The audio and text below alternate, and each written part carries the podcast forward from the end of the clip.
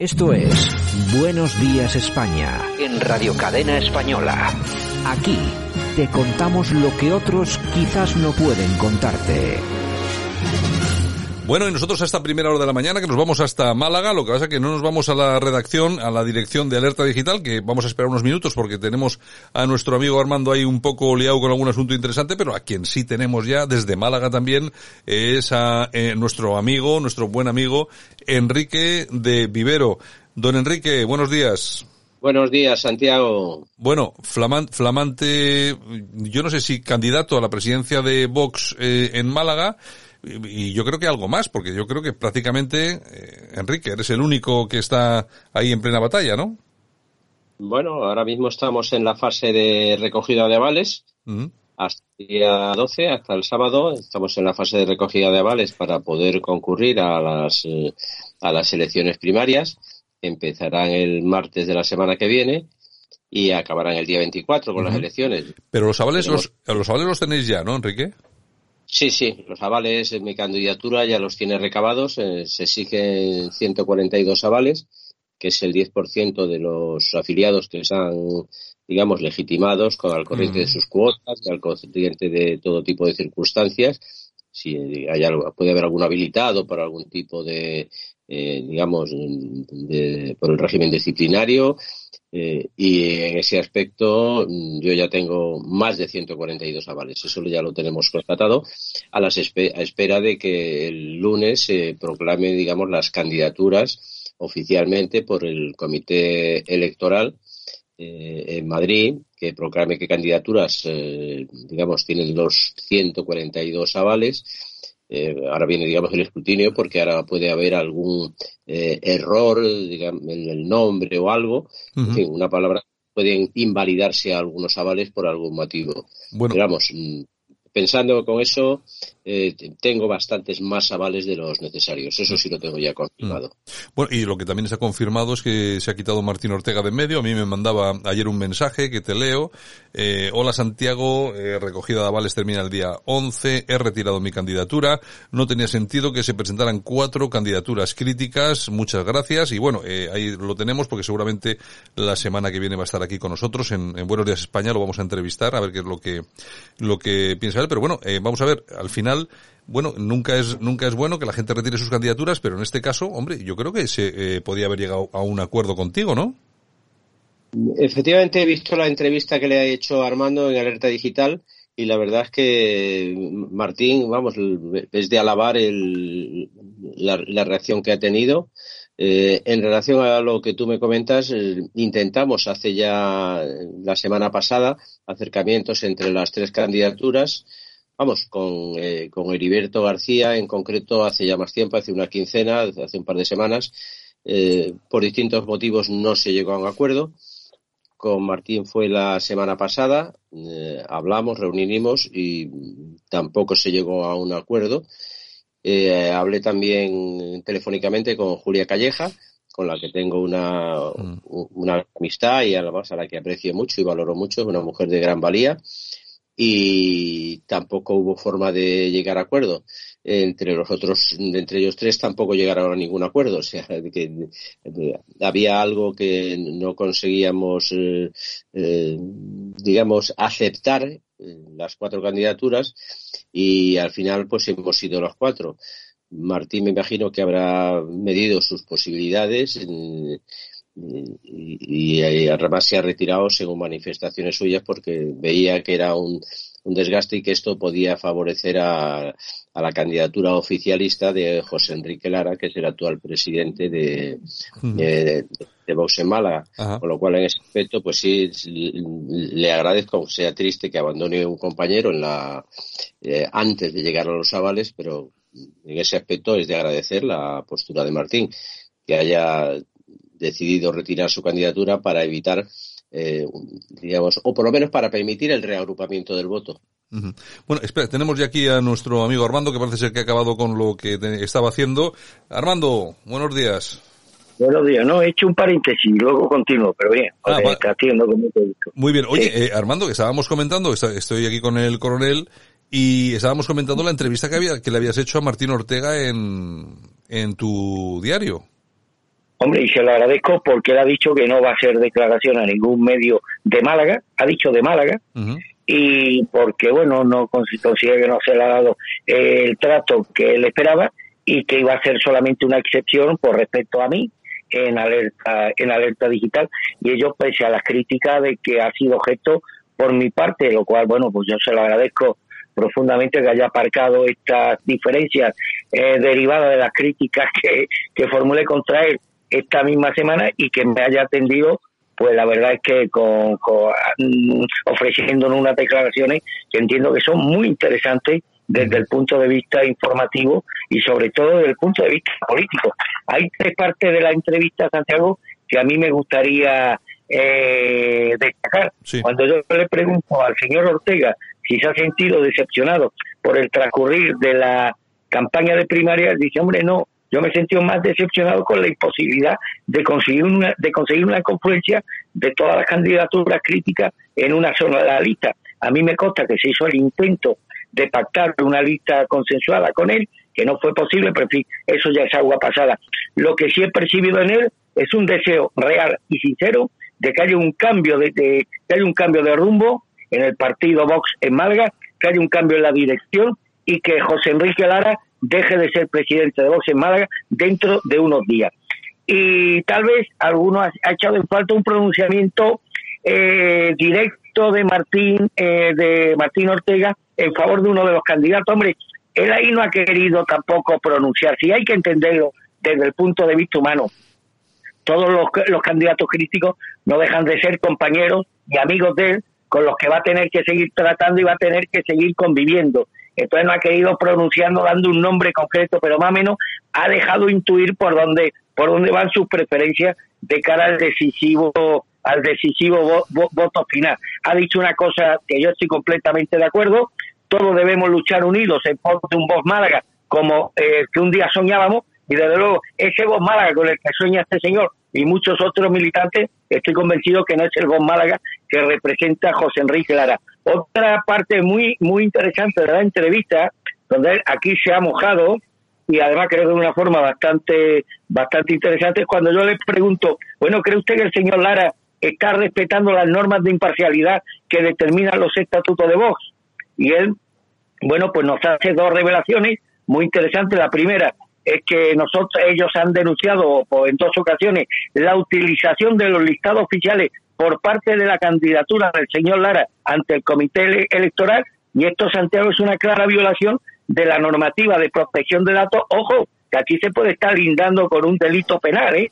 y, y, además ha dicho claramente, y me consta que desde Madrid se han dado ya las preceptivas advertencias para que se dejaran hacer, es decir, que Madrid ya tiene conocimiento de esta más que supuesta irregularidad por parte del señor Lara, que insisto, vamos a ver esto si puede terminar o derivar en un procedimiento penal en toda, en toda regla. Y me ha dicho otra cosa muy interesante, dice lo que no lo que no se cumple los estatutos del partido es que por ejemplo Eugenio Moltó que es diputado autonómico andaluz y va en la lista del señor Lara repita en la ejecutiva siendo parlamentario andaluz. Y hay que recordar que los actuales estatutos de voz dejan muy claro que no pueden compatibilizarse cargo orgánico en el partido y cargos de representación pública en las instituciones y él ha dicho bueno el desprecio a todo esto es manifiesto pero dice que además están actuando de una forma tan, tan desvergonzada que es que ya no lo, no lo disimula. Ha lamentado, eso sí, que no hay una lista unitaria que congrega todos los sectores críticos de, del partido. Y una cosa que para mí es muy importante, y este es el talón de Aquiles del señor Lara, el escándalo de Torremolino. Cuando yo le pregunto, bueno, señor Ortega, ¿qué espera usted de Vox en Málaga si el señor Lara continúa al frente? Y lo primero que me dice, una baja de afiliaciones en Tropel y me consta que así, será, que así sería, Santiago. Dice, como ha ocurrido en el año y medio desde las municipales y sobre todo desde la omisión de... Es que el Comité de Garantía Nacional ha, hecho una omisión en su responsabilidad ante el cúmulo de quejas y denuncias que se han presentado, me consta, en los, en los únicos meses. Ha recordado también el, el fracaso clamoroso del señor Lara, candidato de Vox a la alcaldía de Málaga, donde perdió más de 40.000 votos en menos de en 26 días con respecto a las elecciones generales de, del mes anterior y esa pérdida de votos se debe bueno, a que su presencia frente a la lista de, de Vox pues contó con el rechazo mayoritario de los, de los militantes. Y me ha dicho una cosa muy importante, el talón de Aquiles, el escándalo de Torremolino. Aquí en este país tenemos demasiada propensión a olvidar las cosas. Dice que ninguna afiliado olvide que estamos votando para sustituir a la, ejecutiva que nos preparó el, eh, el caso sangrante, escandaloso y vergonzoso de Lucía Quinn en Torremolino, que mm. traicionó al partido y se pasó desde Vox al PSOE. yo cuento, si quiere, brevemente la historia, Santiago. Lucía Quinn, la conocemos, la conocemos, sí, sí.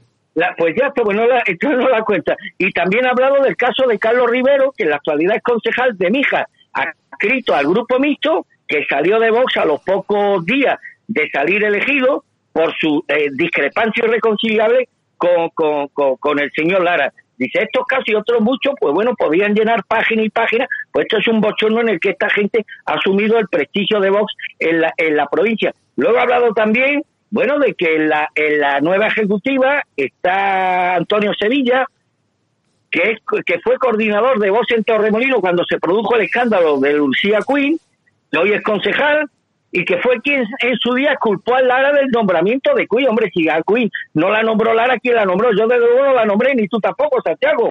Alguien se tiene que hacer respetable. Y dice, hombre, y solo estos ejemplos ya sería suficiente para que el Comité de Garantía hubiera reaccionado y hubiera destituido a la Ejecutiva, pero no ahora, sino hace, hace un año y medio.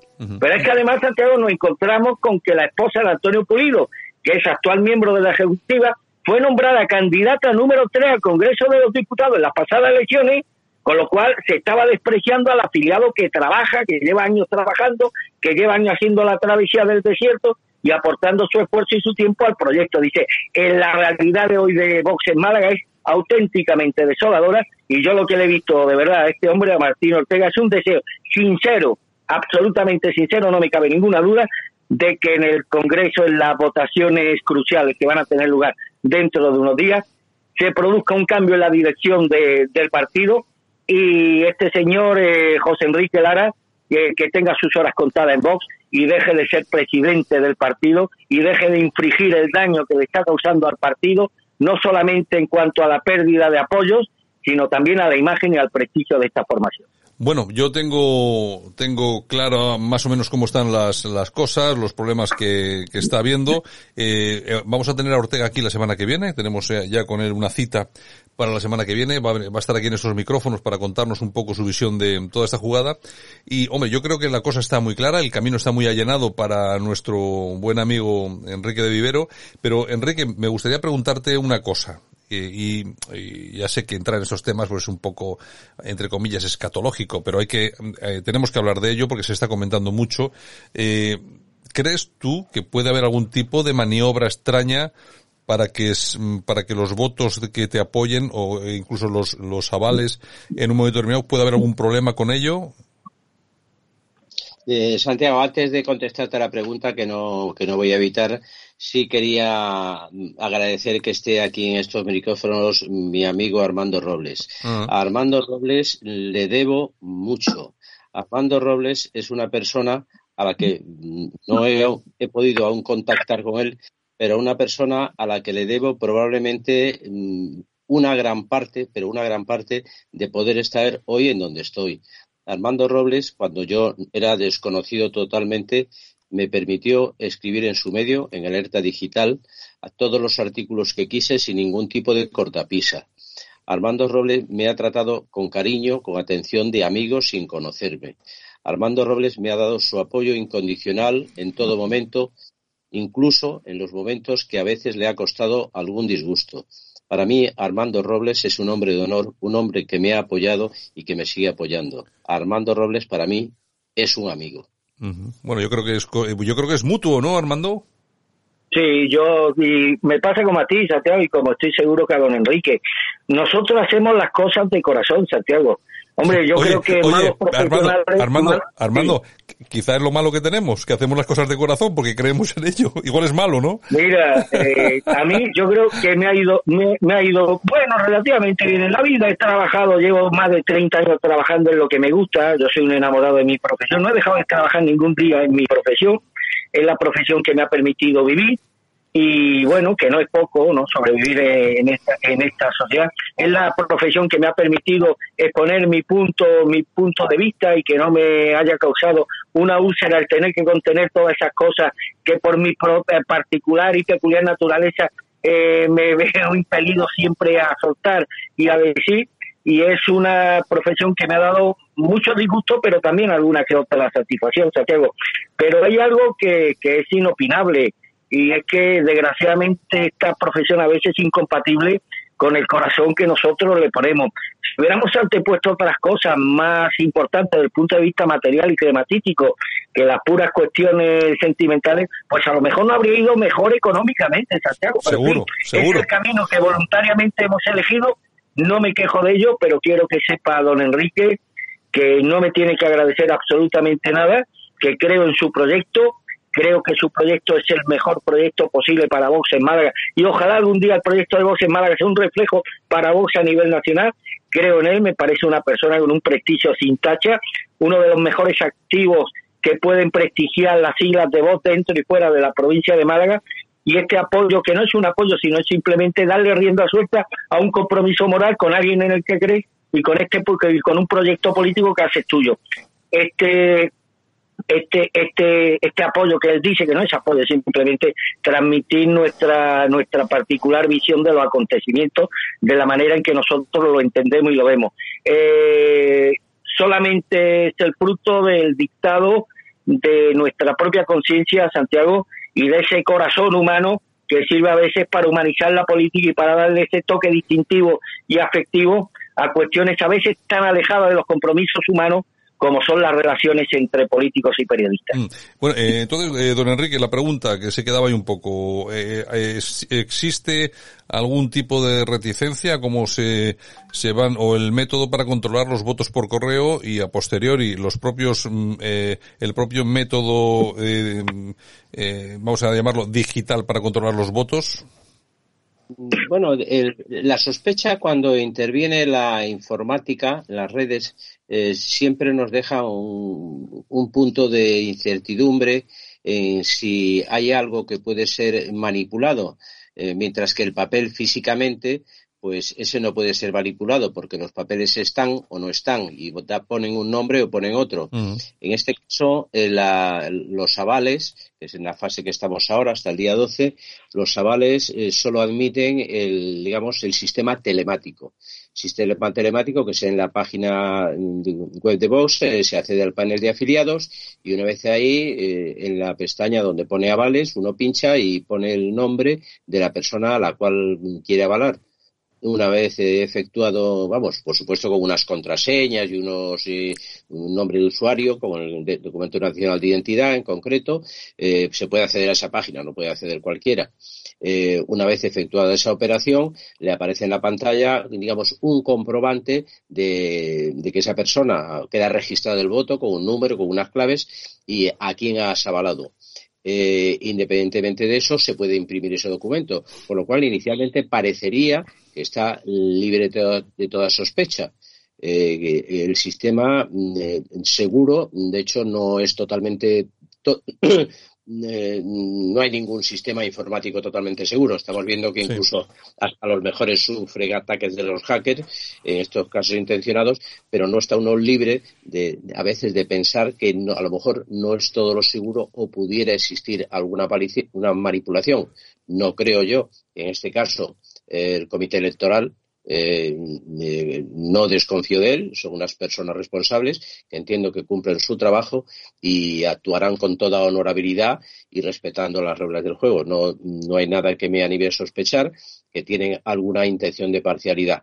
Creo que son personas honorables en ese aspecto. Bueno, pues vamos a ver si es verdad, porque son, yo simplemente me hago, hago reflejo de lo que he, oído y escuchado a través, sobre todo a través de las redes sociales, eh, que no solamente está pasando en Málaga, también eh, me, he hecho eco de otras, otras situaciones muy parecidas, por ejemplo en Jaén, que hay una situación muy complicada entre candidaturas, enfrentamientos. Yo creo que en, en Málaga, en Málaga no existe un enfrentamiento tan directo, hay que tener en cuenta, en Málaga es una de las principales ciudades de España y estamos hablando, bueno, de bueno, estamos hablando de una cuestión de, de prioridad uno. Estamos hablando de Málaga, que está a la altura, no está, no estamos hablando de la altura de Madrid o Barcelona, pero sí estamos hablando de las grandes ciudades de, España. Bueno, y para acabar, eh, eh, Enrique, que tampoco te quiero liar demasiado, eh, no te preocupes, hago el tiempo que tú quieras. No, pues tampoco, es que, yo como quiero tenerte más días luego, prefiero no, prefiero no, no atosigarte ahora. Pero lo, que sí, Santiago, te doy una exclusiva en el momento, y a Armando igual a los dos, en el momento que yo sea programado eh, eh, presidente del Comité Electoral Provincial, seréis los dos a los primeros medios que atenderé. Bueno, pues se, agradece, se agradece. Y hombre, nosotros no, yo nunca he dudado que, que nuestro, es que claro, eh, Armando, hablamos aparte de, de político, eh, coronel y tal, es compañero nuestro, o sea, es, es parte de la familia de, de Radio Cadena, Armando. Pues la verdad es que sí. Además es un personaje entrañable con el que no cuesta trabajo empatizar enseguida y demás. Y bueno, eso lo saben quienes lo han tratado y espero que quienes no lo hayan tratado pues tengan la oportunidad en los próximos meses, una vez que sea presidente del Comité Ejecutivo de eh, Provincial, de comprobar más allá de su eficacia como gestor político, de comprobar su calidad humana más allá de, cualquier cuestión que tenga que ver con, con unas siglas o con una ideología. ¿Me permites un apunte que entiendo que es importante, Santiago? Claro. Eh, hoy Vox Málaga tiene un acto importantísimo en Ronda. ¿Tú conoces Ronda, Santiago? Sí, claro pues una ciudad maravillosa, una de las ciudades más bonitas, no digo de Málaga, de España, una ciudad monumental, y el acto lo van a tener en el Parador Nacional de Turismo, un establecimiento precioso. Es uno de los epicentros de la tauromaquia española, además está justamente al lado de la Plaza de Toros de, Ronda. En Ronda empezó el toreo a pie con Pedro Romero, Ronda es al toreo, a la tauromaquia lo que Wimbledon al tenis o Maracaná al fútbol, es, lo es todo y demás. Hombre, a mí me gustaría, don Enrique, en el acto de hoy, que no dudo que va a ser un éxito, y que va a congregar a mucha gente, no solo de Ronda, sino de las pedanías aledañas, que ya que se va a encontrar mañana en la, posiblemente en la capital de la tauromaquia más emblemática y donde nació el toreo a pie, pues que hubiese algún tipo en unos momentos en los que nuestra fiesta nacional está siendo tan cuestionada por parte de los mismos de siempre, me encantaría que por parte de su candidatura hoy hubiese un reconocimiento a la importancia de Ronda como cuna del toreo en España y a la importancia de la tauromaquia como un elemento vertebrador de uno de los eh, de uno de los rasgos distintivos que nos hacen ser diferentes a los españoles cultural incluso espiritualmente hablando. Pues eh, Armando, así lo haré esta tarde cuando estemos allí en Ronda y ten por seguro porque además sabes que la tauromaquia, la tauromaquia es uno de los principios que defiende vos, defiende la fiesta defiende, nuestra fiesta nacional, entre otras cosas porque tenemos el libre derecho de asistir a los toros. El, que quiera ir, que asista, y el que no quiera asistir, que no asista. Claro. O sea, creo que está claro como eso, pero eh, atendiendo a, digamos, a tu solicitud, que para mí tu solicitud es una orden, Armando, yo lo, haré efectivo esta, esta tarde cuando estemos allí. Bueno. ¿A qué pues hora es, don Enrique? ¿Lo podría recordar? A las, a las 8, a las 8 de la tarde va a ser. Bueno, pues a las 8, a las 8 de la tarde, a las 8 de la tarde, acto, acto electoral de don Enrique en Ronda, que esperemos, bueno, estamos seguros que va a ser un éxito. Y bueno, lo único que tenemos que decir desde, desde aquí es que, eh, bueno, nosotros hemos apoyado a Enrique Vivero porque creemos que, que se merece nuestra confianza, se, se merece eh, lo conocemos desde hace mucho tiempo, antes de que, de que todo esto de la candidatura empezase a, a tomar forma, hace mucho, mucho tiempo. Siempre ha demostrado ser una persona íntegra, y la verdad es que siempre lo hemos apoyado precisamente por eso. Y hay una cosa que siempre, siempre está un poco en el aire, ¿no? Es que bueno, ¿qué hace, qué hace un medio de comunicación apoyando a un candidato? No, nosotros que nosotros no, nosotros el tema de la política que este es un programa que hace que, que, informa sobre política, pero no es no somos gente que nos dediquemos a la política, pero sí es cierto que cuando conocemos a, a, personas que pueden merecer nuestra confianza, pues eh, sí que nos gusta, pues somos así, no sé, tenemos ese, ese ADN, ¿no? Y es así, es apoyar a, a esta gente. Y en este caso, pues bueno, es porque sabemos que eh, encabezando esta candidatura a Vox Málaga, que vuelvo a repetir, es una de las ciudades más importantes de España, eh, eh, se pone al frente de esa candidatura una persona, pues bueno, de mucha relevancia, a la que hay que tener muy en cuenta, una persona honesta, honrada, y no voy a decir más, porque entonces ya a partir de aquí empezaría a criticar a Vox. Y no quiero, Enrique, no quiero criticar a Vox, quiero que la cosa quede. además, Santi, el único, el único candidato que yo he visto en mi vida, el único líder político que empieza todos sus discursos diciendo, señores, que yo no quiero ser alcalde de Málaga, que yo no quiero ostentar cargos públicos, que yo no quiero ser diputado, yo quiero gestionar bien en los intereses del partido al servicio primero de los militantes de Málaga, mm. de España y de las siglas de Vox. Es decir, que no es muy interesante la propuesta de don Enrique de trasladar un poco el modelo del PNV, que a mí me encanta eso, que haya un responsable, un gestor que esté al margen de todas las luchas estas que se establecen en los partidos por los oropeles y los cargos institucionales, y su labor va a estar centrada única y exclusivamente en activar las posibilidades de voz y en gestionar recta y eficazmente los intereses del partido para bien de Málaga y del conjunto de España. Bueno, don Enrique, pues nada, un abrazo muy fuerte, que todo vaya bien, bueno, los avales ya están, vamos a ver, yo la verdad es que confío plenamente en que en que te dejen seguir adelante con tranquilidad, sin que haya ningún solo ni un solo problema, que no se que no se repita en Málaga eh, alguna cuestión que se ha producido en algún otro lugar de España. Creo que además, mm, bueno, eres una persona que yo creo que da una garantía absoluta a, vuestro partido, que del que yo no soy, por cierto, ya sabe todo el mundo que yo no soy de Vox, pero que da garantías simplemente por esa honradez y por esa visión que tenéis de la realidad. Don Enrique, pues nada, de todas formas, está claro que como tenemos aquí la radio, pues vamos de aquí a las elecciones, pues algún día más, pues ya estamos en contacto y vamos contando cómo van las cosas. Perfecto, Santiago, sabes que sin ningún problema. Y además esta tarde cuando esté allí en Ronda me acordaré de vosotros, sin ninguna duda. Pues nada, un abrazo muy fuerte, Enrique. Vale, muchísimas gracias. Esto es Buenos Días España en Radio Cadena Española. Aquí te contamos lo que otros quizás no pueden contarte.